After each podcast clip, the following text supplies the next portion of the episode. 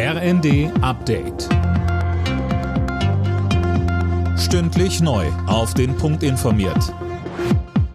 Ich bin Silas Quiring. Guten Morgen. Armen und Schwachen zu helfen. Dazu hat Papst Franziskus bei seiner Weihnachtspredigt im Vatikan aufgerufen. Er erinnerte besonders an die Kinder, die von Krieg, Armut und Ungerechtigkeit betroffen sind.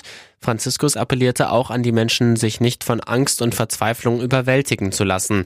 Die Christmette fand erstmals seit Pandemiebeginn wieder im vollen Petersdom statt. Heute Mittag spendet der Papst den traditionellen Segen Urbi et Orbi.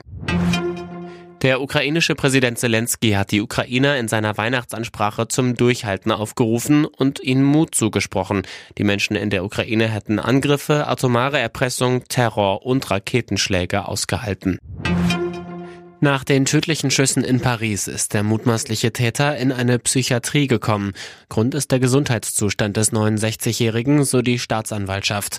In Paris ist es erneut zu Ausschreitungen gekommen. Am Rande einer Gedenkveranstaltung für die drei Toten in der Nähe des Platzes der Republik wurden Autos umgestoßen und Mülltonnen angezündet. Finn Riebesell.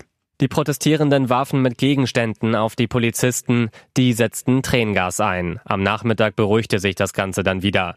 Währenddessen hat der mutmaßliche Täter bei seiner Festnahme zugegeben, dass er ein Rassist ist. Der 69-Jährige ist bereits in der Vergangenheit wegen rassistischer Gewalt angeklagt gewesen. Auch zu Weihnachten sind die Tafeln in Deutschland zur Stelle, um bedürftigen Menschen etwas Gutes zu tun. Gerade zu den Feiertagen gibt es auch deutlich mehr Spenden als sonst. Ein Problem dabei aber, kurz nach Weihnachten nimmt die Spendenbereitschaft meist abrupt wieder ab. Alle Nachrichten auf rnd.de